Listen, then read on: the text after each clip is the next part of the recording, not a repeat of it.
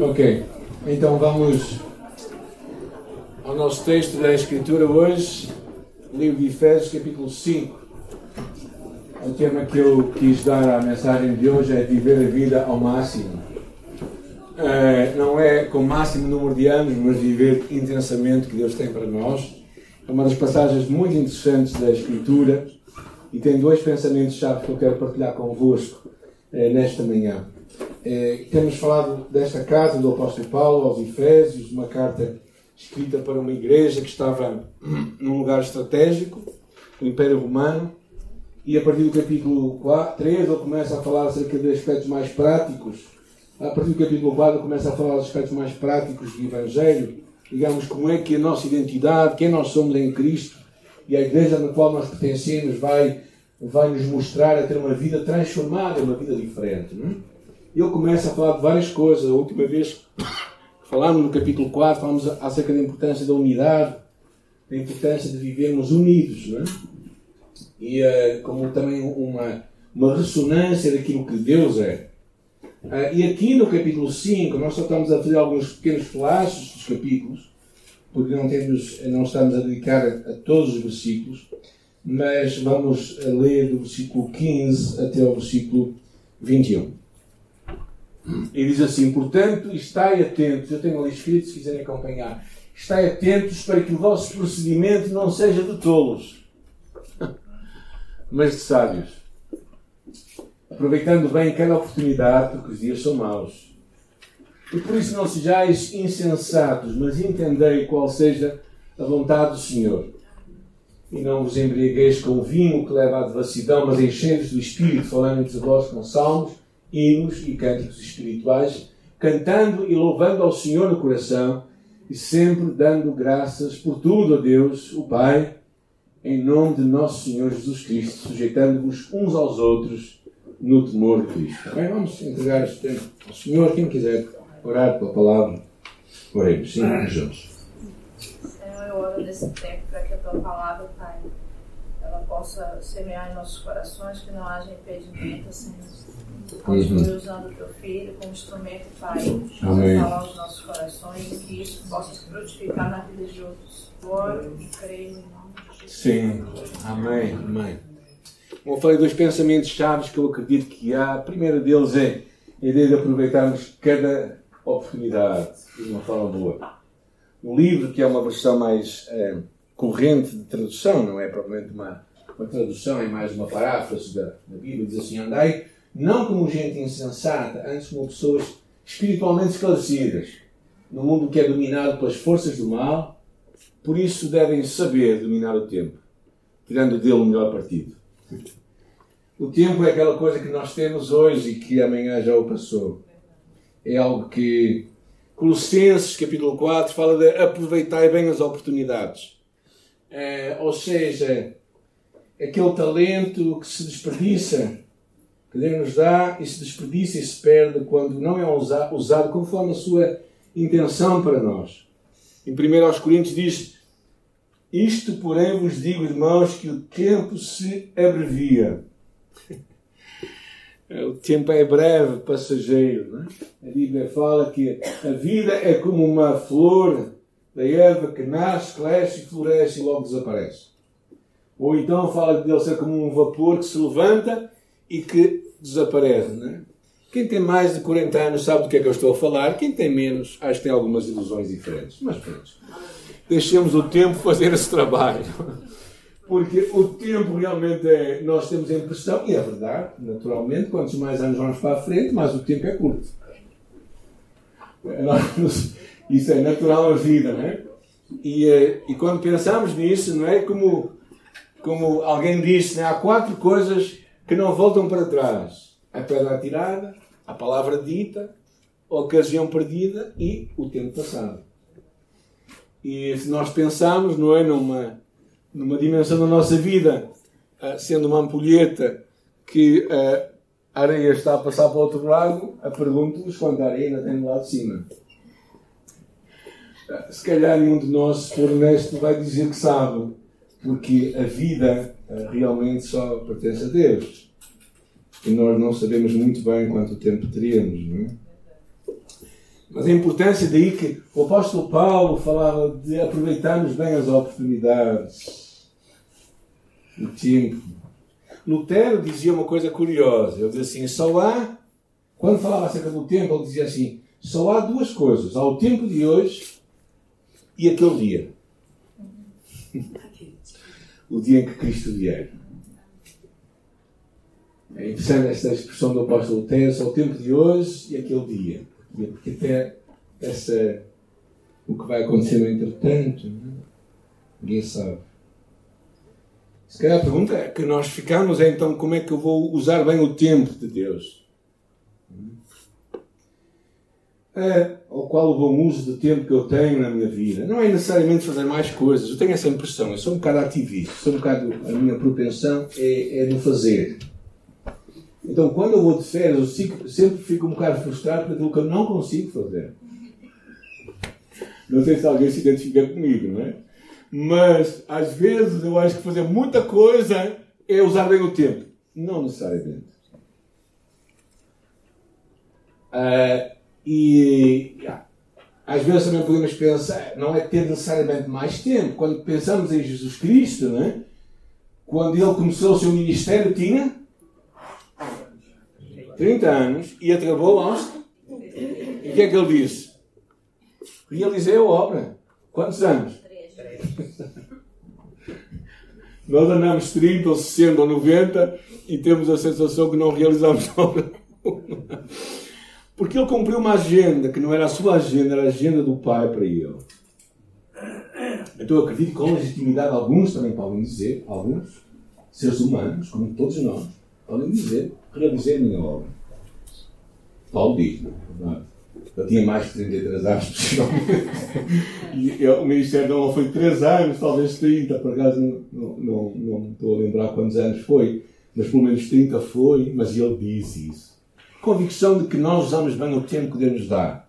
Ou seja, cumprimos o propósito.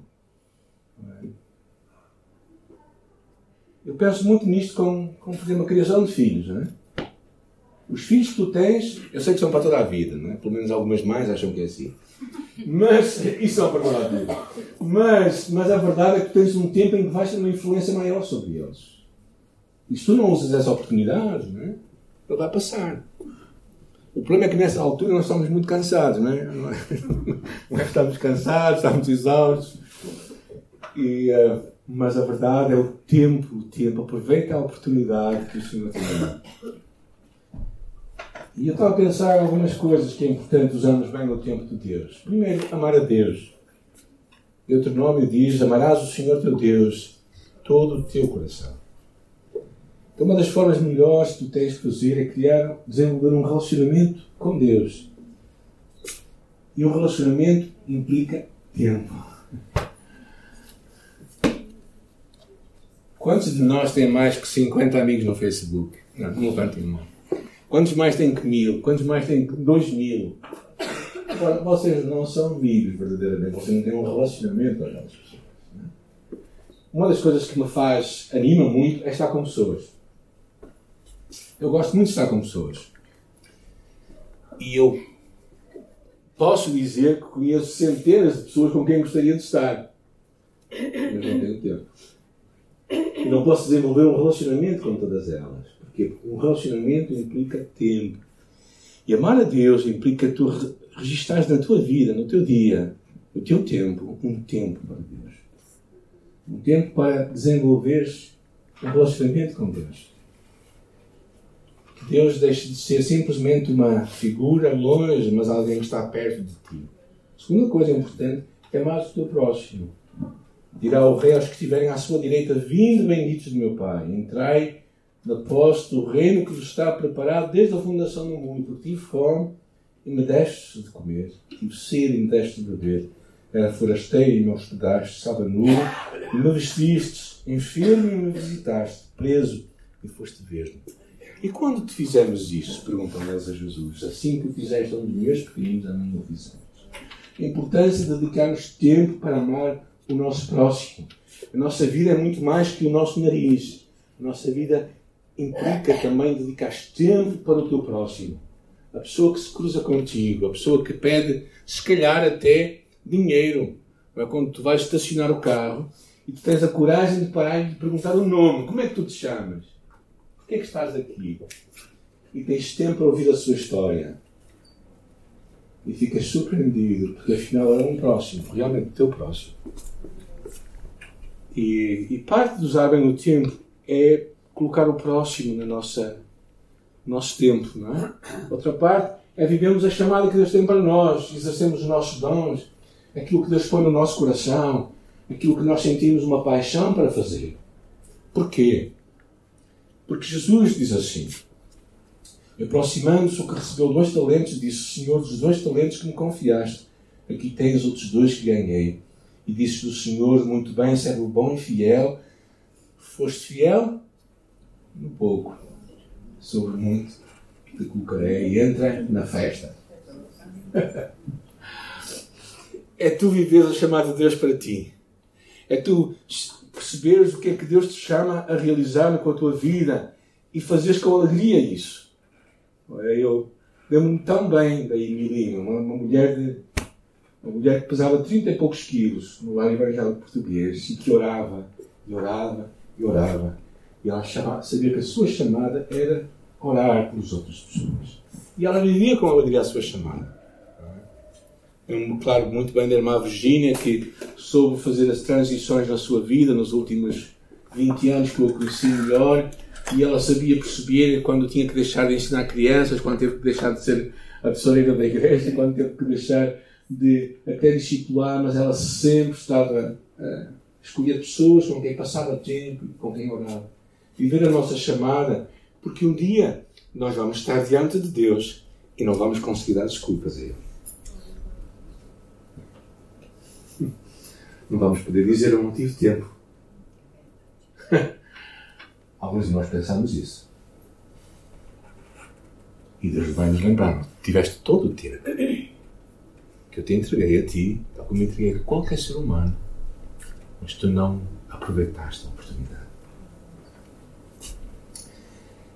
E claro, usar bem o nosso tempo passa por partilhar a nossa fé acreditar que aquilo que nós temos, a palavra de Deus, é vida eterna. Ontem alguns estiveram aqui pela manhã e foram partilhar a sua fé aqui pelas ruas de Irmesinte. É? Partilhar a fé significa tu vives a tua fé. Agora, há muita gente que diz, ah, eu não preciso de falar. Não, tu precisas de falar. Porque a fé vem pelo ouvir, pelo ouvir a palavra de Deus. Há muita gente que diz, ah, eu somente os meus atos são suficientes. Esquece, não é assim. Não é isso que a palavra de Deus diz. É? Se com a boca confessares que Cristo ressuscitou dos mortos, serás salvo. Então é importante nós darmos palavras à nossa fé. E partilharmos essa fé. Onde? Em qualquer ambiente.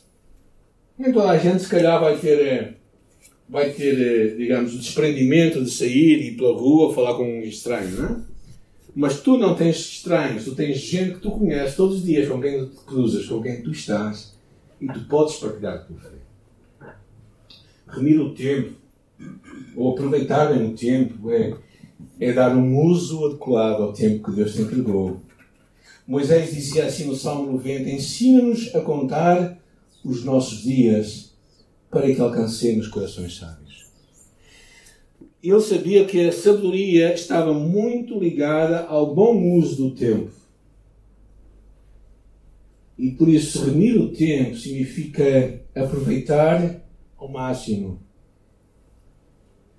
O que é impressionante pensar. Esta carta foi escrita no ano 69 depois de Cristo.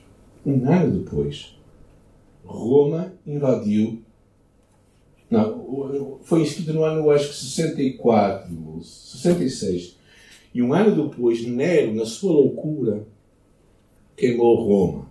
Todos nós sabemos, não é? E, e, e disse que os cristãos tinham sido responsáveis por, por um incêndio em Roma. E, e se levanta uma grande perseguição entre os cristãos. Uns anos mais tarde, no ano 70, Jerusalém foi invadida. E, e o povo o povo judeu foi espalhado pelo mundo. O que significa, quando ele escreveu esta carta, poucos anos depois, o mundo todo mudou. E aproveitar bem o tempo é tu saberes que o tempo que Deus te dá hoje é, é para ser vivido de acordo com o propósito de Deus para ti. E aqui estão algumas sugestões como tu podes fazer, como tu podes viver o teu tempo. E ele mesmo fala no versículo 17, não é? Ele diz no versículo 17, 5, 17: Por isso não sejais insensatos, mas entendei qual seja a vontade do Senhor. Ou seja, o que ele estava-nos a chamar é, é compreender qual é a vontade de Deus. E a nossa visão da vida muitas vezes vai determinar como nós vivemos a vontade de Deus. Há alguma diferença dos dois gráficos? Ah. Qual é a diferença? F. Mas a fé também está no primeiro gráfico, certo?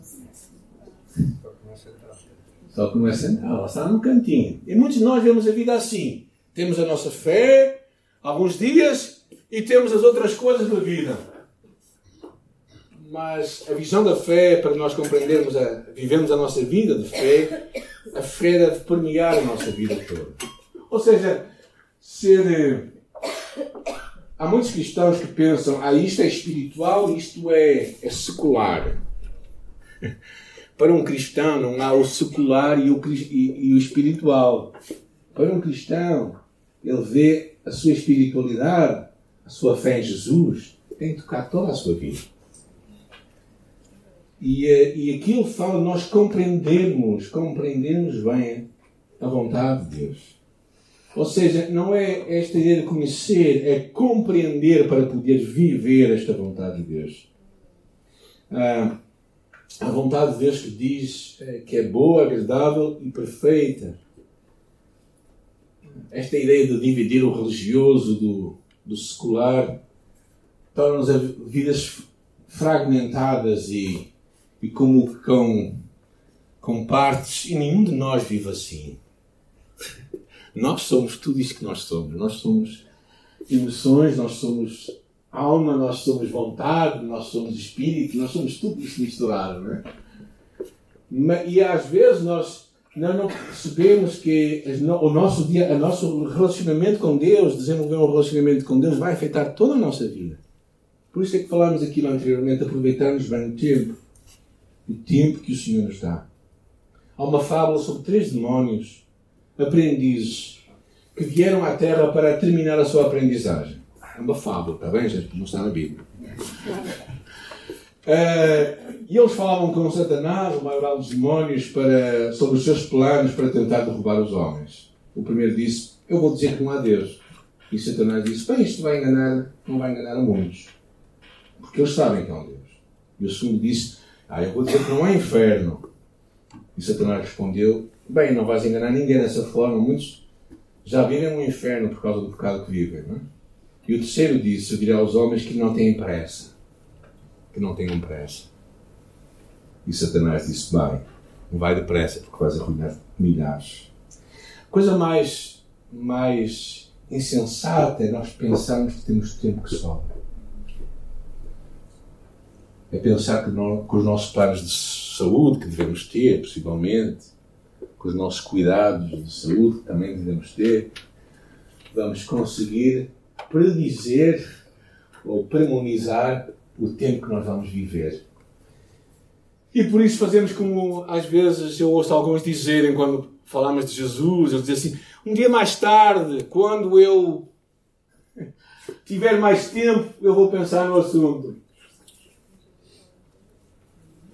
Ainda é muito cedo para isso. ainda quero viver a minha vida. E claro, é, fica uma grande chamada de Deus para todos nós de aproveitarmos bem o tempo. E o segundo pensamento desta passagem, que é muito interessante, ah, e está em parte relacionado com isso, é este versículo 18. Ele diz: Enchei-vos do Espírito encheios do Espírito. É interessante que não há nenhuma passagem que diz para nós uh, darmos ordem para a habitação do Espírito de Deus em nós. Ou seja, não há nenhuma passagem que diz dai lugar ao, para que o Espírito habite em vossa vida. Não há nenhuma passagem que diga isso, porque o Espírito já vem habitar em nós. Mas esta ideia de enchermos o Espírito tem a ver claramente com este conceito de que, de que nós devemos buscar que o Espírito Santo possa encher a nossa vida. várias formas de poderíamos dizer isso. Poderia ser deixar-nos encher pelo Espírito Santo continuamente, porque o tempo em que está, o tempo verbal em que está, tem uma ideia de continuidade e do presente. É? Mas o que é isto? Está cheio do Espírito Santo. É? é interessante que um, uns pregadores, esse Wells, pregava muito sobre isto de encher-vos do Espírito. E então ele dizia assim: um homem tem que se encher de alguma coisa. Os pagãos encontram felicidade enchendo-se de vício, de vinho e dos prazeres do mundo. O cristão encontra a sua felicidade no facto de estar cheio do Espírito. Viver no Espírito, digo aí, não é obter mais do Espírito Santo, porque ele já habita na, na, nossa vida, mas é o Espírito Santo obter mais da nossa vida.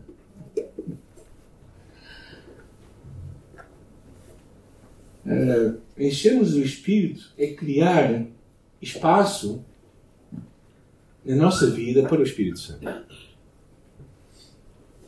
Ou seja, é criar um espaço amplo em nós para que o Espírito Santo ocupe.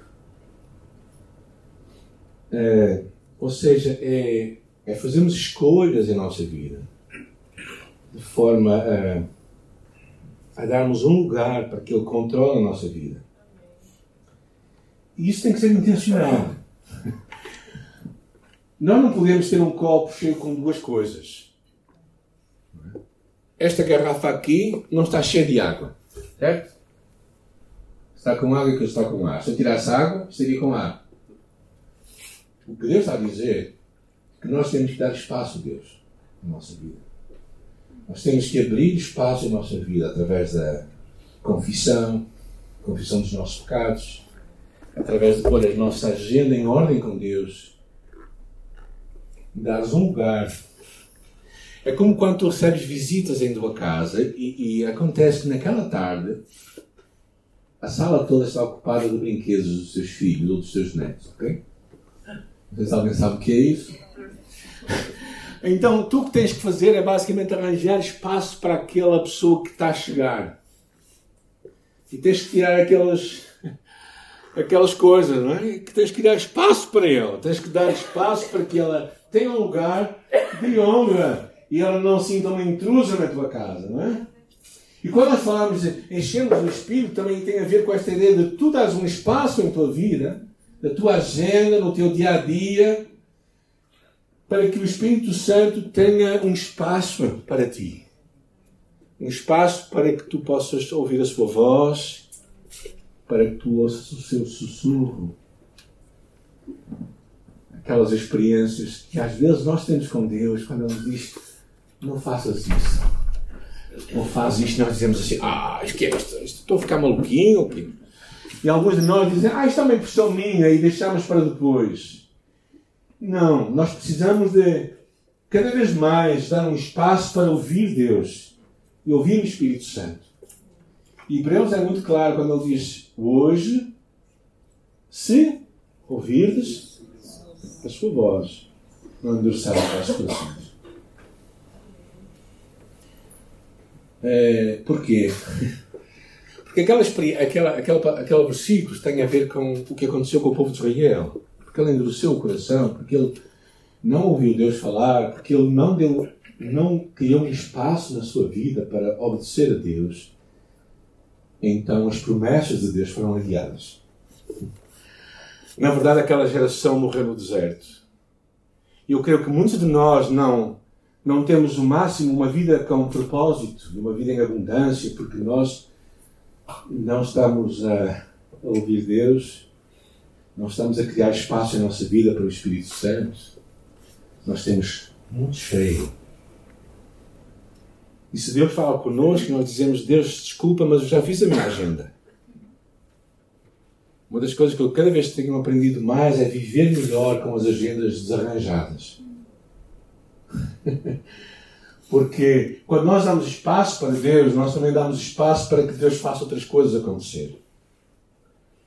Uma vida cheia do Espírito Santo consiste em criar este espaço, este momento para que o Espírito Santo fale connosco. Para que Ele, para que nós demos mais de nós a Ele para que Ele se dê demais de Ele a nós. E este, eu acho que isto é uma experiência. Claro, nós podemos ter em alguns momentos, alguns momentos podemos vivê-lo mais intensamente. E se calhar todos nós temos testemunhos a dar sobre isso. Eu lembro-me de uma altura em que, em que eu ia, como muitas vezes, ia para Vizela, descendo a montanha ali Lustosa, e descendo ali, e senti claramente Deus a descer na minha vida naquele dia. E senti uma compaixão por aquela gente ali, naquela, naquele vale de Vizela. Claro, todos nós temos momentos assim. Mas, mas todos os dias, todas as semanas, tu e eu precisamos criar espaços na nossa vida para o Espírito Santo. O que é curioso ao ler esta passagem é que esta questão de estar cheio do Espírito Santo não é algo também tão transcendental ou algo que é manifesto em experiências, se calhar, demasiado exuberantes. Na verdade, há aqui três expressões que eu queria ver convosco. Dizê-lo a seguir. Porque depois explica o que é encher-vos do Espírito. Versículo 19. Falando entre vós com salmos, hinos e cânticos espirituais, cantando e louvando a Deus no coração. E sempre dando graças por tudo a Deus, o Pai, em nome de nosso Senhor Jesus Cristo sujeitando-vos uns aos outros no temor de Cristo. Depois fala da mulher, e fala do homem, fala dos filhos e dos pais, dos patrões e dos empregados. Mas terminamos aqui no versículo 21. Quais alguns aspectos práticos que eu acho que. algumas evidências claras de uma vida cheia do Espírito Santo também. Uma delas é termos palavras que encorajem. Claramente o versículo 19 é muito claro falando entre vós com salmos e não quer dizer que tu, tu tens de cantar para alguém, não é? Chega agora o irmão, vai. Uh! Se calhar é melhor não, está bem, gente? Uh, particularmente se tu não fores muito afinado, ok? Mas a ideia tem a ver com palavras que encorajam, palavras que estimulam. Então, se não edificar, então não digas nada. É muito clara esta ideia, não é? Cantando e louvando ao Senhor no coração. Era uma ideia de que, de que o que nós partilhávamos uns com os outros devia encorajar. Uh, uma canção que devia permear a nossa vida, os nossos relacionamentos. É? Claro, poderíamos explicar um bocadinho. Os Salmos tinham a ver com aquilo que era falado do Velho Testamento, os Salmos escritos por David, o livro de Salmos. Os hinos tinham a ver com práticas da igreja primitiva, que eles cantavam lá. Mas a ideia principal é, é usar a palavra para edificar, para encorajar, para motivar. A segunda ideia é ter um coração agradecido. Como é que tu vês a tua vida hoje? Como é que está o teu copo? Estás grato estás. Ou não estás grato a Deus? Como é que tu vês? Meio cheio ou meio vazio? Ter o um coração agradecido é conseguires encontrar hoje motivos para ser grato a Jesus. E porquê é que nós podemos ser gratos a Jesus?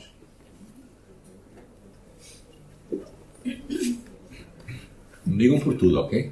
Menos isso. Por acordar. Por acordar. Como diz um amigo meu, por andar sem ajuda de máquinas. Por respirar sem ajuda de máquinas. Família. Família. Respirar com ajuda. Ah, também, também pode ser. Sim, é verdade. Alguns podem agradecer por isso, não é? Pela salvação.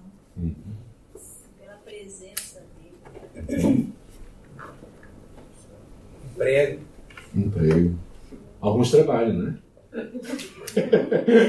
Graças a Deus.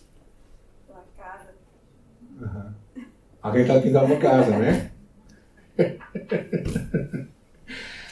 Agora encontrar uma casa tem mesmo, tem mesmo que ser grato, não é?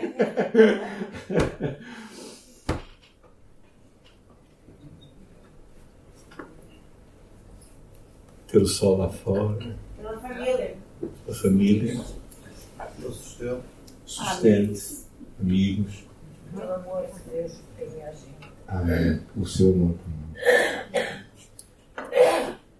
Gratos por celebrarmos mais uma Páscoa de Jesus. Gratos por termos uma voz para cantar. Alguém dizia, alguém que estava, alguém que estava a, a perder a sua voz, pregador na Inglaterra, nos últimos tempos da sua vida, ele escreveu: Ainda que eu não tenha uma voz para falar, tenho uma, algo para ser grato a Deus. Escreveu isso no papel. E tinha uma mensagem para ser grato a Deus. Tanto que nós podemos ser gratos a Deus.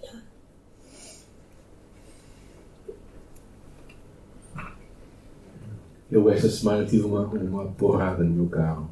Era um arranjo que eu nunca tive num carro meu. Tão pesado assim. E eu dei graças a Deus por tive dinheiro para pagar. Custou muito, gente, custou muito. Eu sou um bocado poupado. Alguns não me conhecem, mas eu sou daquela linha da geração dos poupados, não é? E, uh, e custou muito pagar, mas eu depois disse obrigado, Jesus. Não gostei de pagar, mas obrigado por ter dinheiro para pagar. ter um coração grato. Uh, é interessante, ele diz, dando Dando quando? Dando quando? Versículo 20? Sempre. sempre. Este sempre é um bocado incomodativo. Né?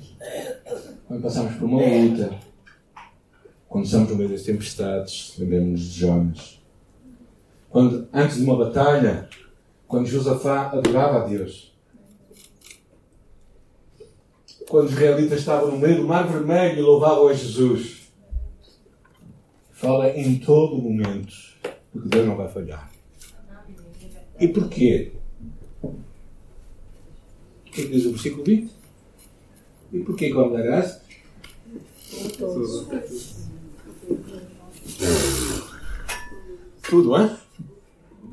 Tudo. Todas as coisas contribuem juntamente para o bem daqueles que amam a Deus. Encontrar Deus no meio de todas as coisas é um ato de fé e espiritualidade. E se tu queres crescer, não pode ser, não pode ser daquelas crianças que só comem aquilo que gostam. Tem que, comer, tem que comer tudo porque faz bem. O que significa também que se Deus traz coisas à nossa vida, muitas vezes nós podemos não gostar, mas faz bem. Pelo menos também abaixa um bocado o nosso orgulho, não é? abaixa um bocado o nosso nariz empinado. Ser grato por tudo a quem? A Deus o Pai. E é muito interessante esta expressão, a Deus o Pai.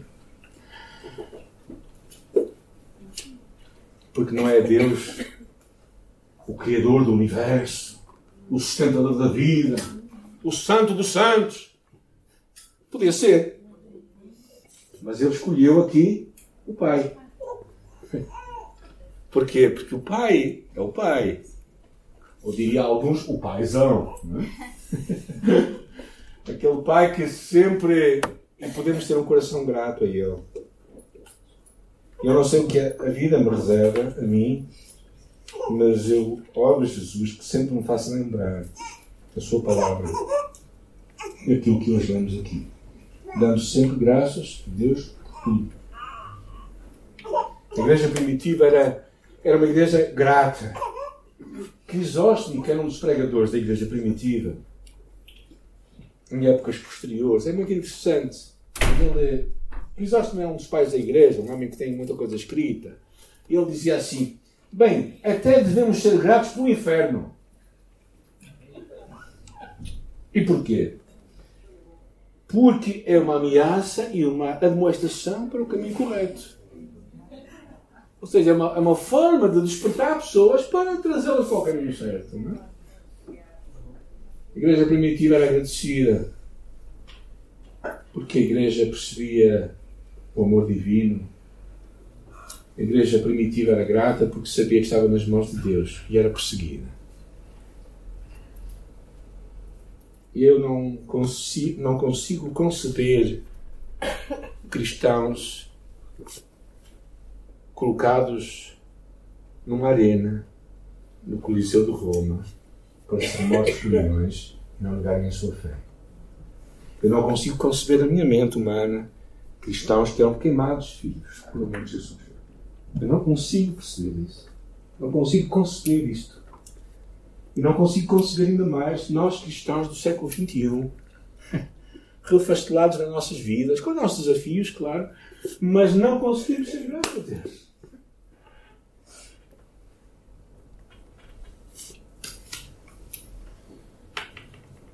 Jorge André falou que no encontro de homens que tivemos lá em Lessa, e é verdade que o século XX foi o século em que houve mais perseguidos, cristãos perseguidos em todo o mundo.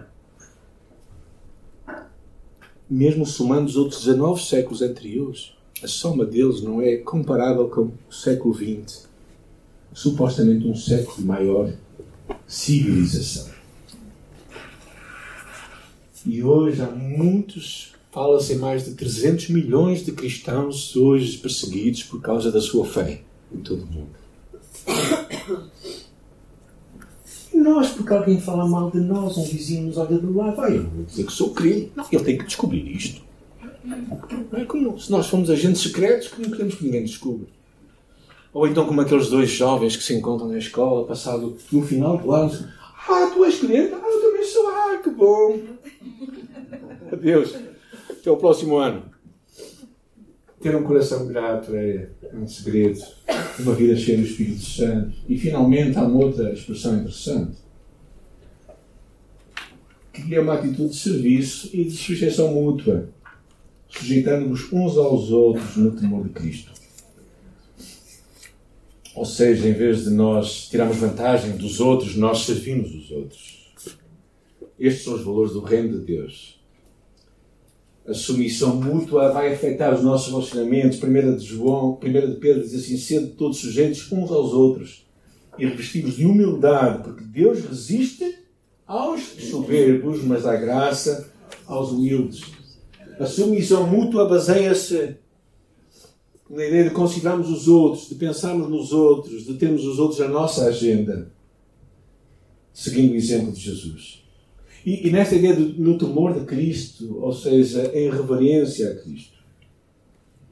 Porque o respeitamos, porque Ele é o cabeça da igreja, porque Ele é o nosso Pai, e os outros, afinal, são meus irmãos. Então vamos sujeitar-nos aos outros.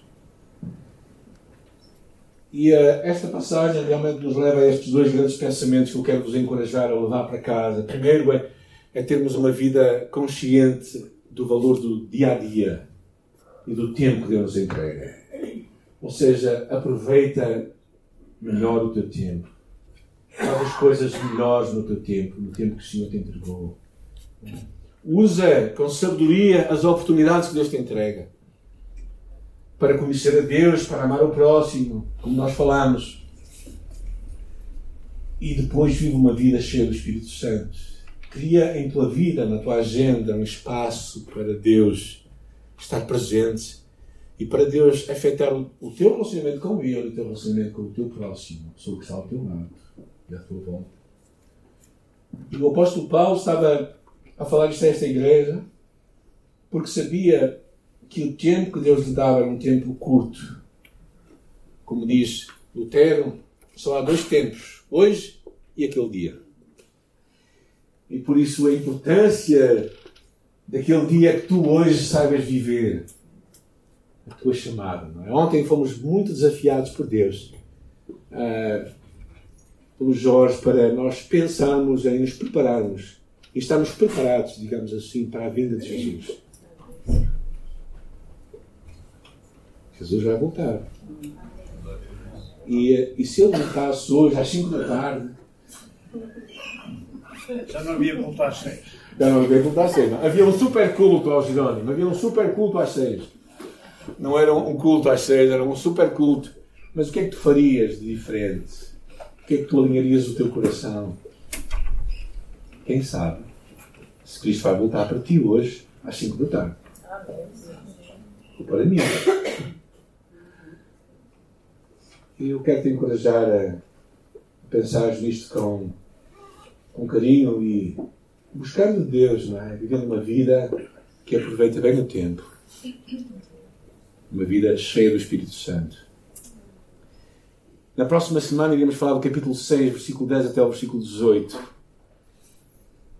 Que é, eu acho que temos de terminar com essa.